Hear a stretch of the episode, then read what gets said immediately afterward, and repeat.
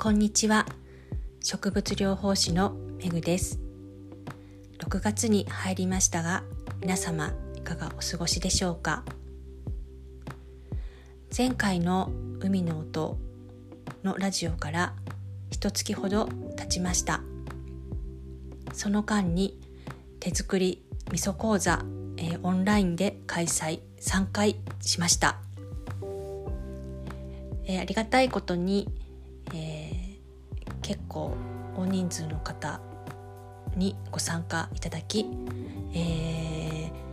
和気あいあいと楽しくお味噌が仕込めました。米味噌を1キロずつ、えー、仕込んでいったんですけれどもまあ8割方初めてお味噌を作られる方だったので、えー、しっかりと、えー、皆さんが無事に作り終えられるように、えー、試行錯誤をしてこの講座を開催、えする準備をしていきました。意外と皆さん終わった後の感想は1キロでお味噌作っていいんだっていう。あの結構イメージですと大量に作らなくてはならないというような、えー、形で結構皆さん敷居が高いって思われてる方が多かったようなんですよね。なんですが1キロ分と言いますとまあ大体乾燥大豆 200g から 300g の間ぐらいでできるんじゃないかなと思いますのでまあそれは大豆の量だったり麹の量だったり塩分量でだいぶその辺は変わってくるんですけれどもまあ麹具合だったり、まあ、塩分濃度なんかでも材料は変わるんですけれども意外と作りやすい量だったのでご好評をいただきました、えー、ご参加くださった皆様どうもありがとうございました、えー、実は手作り味噌講座を開催するのは初めてでしかもオンラインでいきなりというちょっと自分の中ではチャレンジだったんですけれどもまあ皆さん昨年から私の開催していた甘酒講座であったりとか植物療法講座オンラインレッスンにご参加くださった方々がほとんどだったので、まあ、あの全く知らないメンバーの中で、えー、開催するというわけではなかったので心強かったんですけれども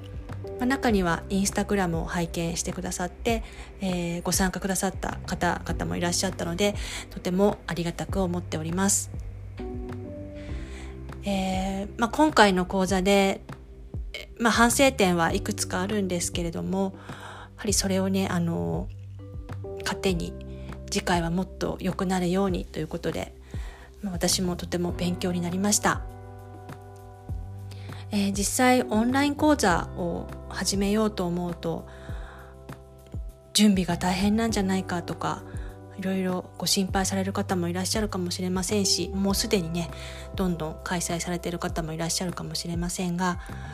もうまず楽しい自分が普段やっていて楽しいことなどをお伝えするとなると多分あの全く準備にそこまでまあ、頭を悩ますこともないんじゃないかなと思うんですけれども。とはいえやはり皆さん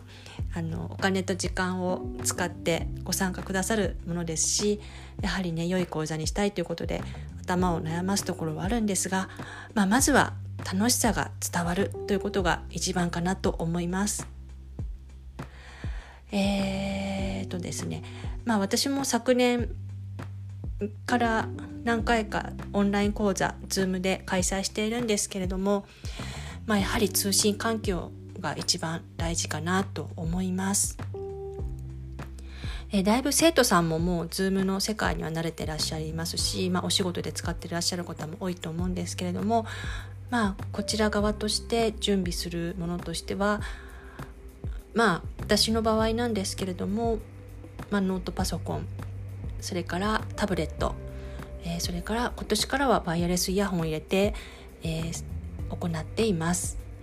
えー、一番昨年からずっと悩んでいたのが音声なんですよね。やはりクリアな音で、え生徒さんに、え声が届かないとやはりなかなか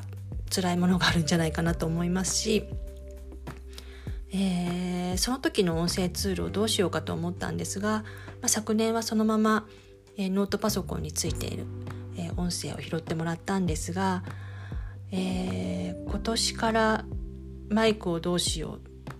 といろいろ考えまして結果的にワイヤレスイヤホンが一番いいかなというところで落ち着きました、まあ、普段からあのオンラインで、えー、自分も視聴する時ですとかまあ普通に会議などでも使ってますので一番使いやすいですしまた最近はこういった音声ラジオを聞くことがながら作業で多くなりましたのですごく便利じゃないかなと思いました、えー、皆さんももしも何か得意なこと楽しいことがあったらあのー、ぜひ迷わずオンライン講座を一度開催してみるのもいいんじゃないかなと思い、えー、ちょっとおすすめのラジオをラジオでおすすめしてみました、えー、かなり夜になると言葉がカミカミになってくるんですけれどもこれからもまた新しい講座を考えてやっていきたいと思います。それでは最後までご視聴ありがとうございました。